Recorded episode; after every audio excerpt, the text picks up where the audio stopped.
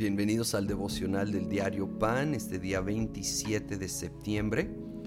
Vamos a continuar en el capítulo 2 de Santiago, versículos 14 hasta el 26. El 14 dice, hermanos míos, ¿de qué le sirve a uno alegar que tiene fe si no tiene obras? ¿Acaso podrá salvarlo esa fe? Supongamos que un hombre, perdón, que un hermano o una hermana no tiene con qué vestirse y carecen del alimento diario, y uno de ustedes les dice que les que les vaya bien, abríguense y coman hasta saciarse, pero no les da lo necesario para el cuerpo. ¿De qué servirá eso? Así también la fe por sí sola, si no tiene obras, está muerta. Sin embargo, alguien dirá, tú no tienes fe y tú tienes fe y yo tengo obras. Pues bien, muéstrame tu fe sin las obras y yo te mostraré la fe por mis obras. Y algunos se, se confunden con pasajes como este y sienten que que va en contra la enseñanza de salvación por gracia. En ninguna manera. Este es el otro lado de la misma moneda. Está diciendo, verdadera fe va a producir obras, va a producir fruto, va a producir cambio en nuestra vida.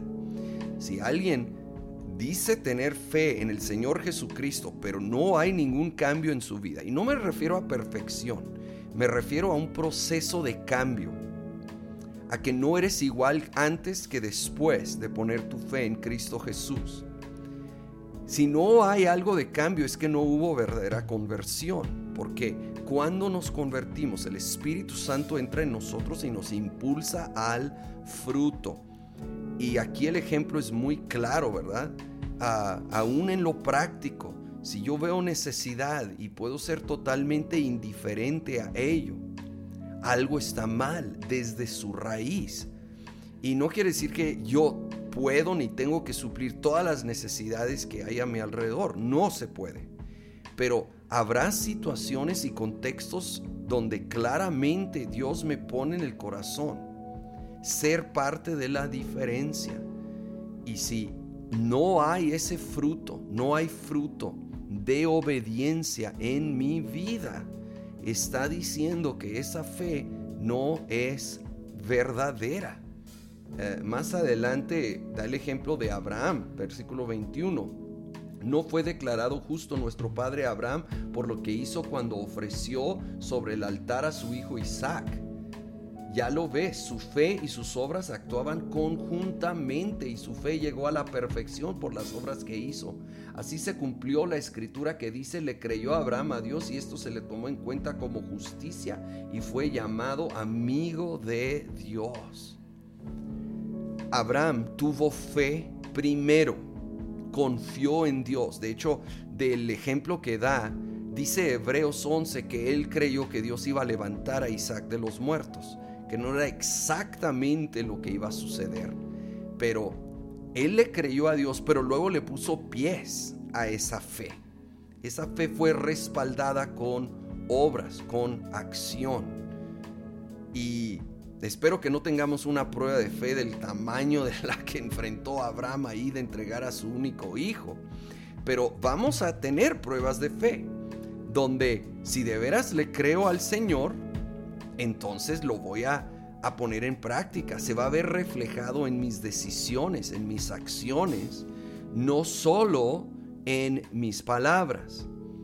Y de nuevo, no es que ahora eh, obras ganan la salvación, no, simplemente revelan la salvación, revelan la realidad de fe en Cristo Jesús que se revela, se manifiesta en esas obras. Perfeccionan, completan realmente esa fe, la hacen verídica, verdadera. Así que no es una contradicción.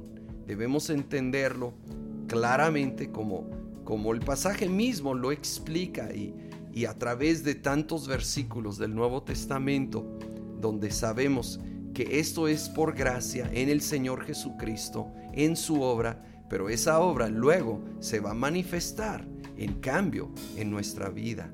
Y Señor, te pedimos precisamente ese cambio, ese fruto. Perdónanos, perdónanos si hemos caído en, en una fe vacía, Señor, creemos en ti lo suficiente para actuar, lo suficiente para tomar pasos de obediencia, de poner esa fe en acción y ver tu mano obrando poderosamente.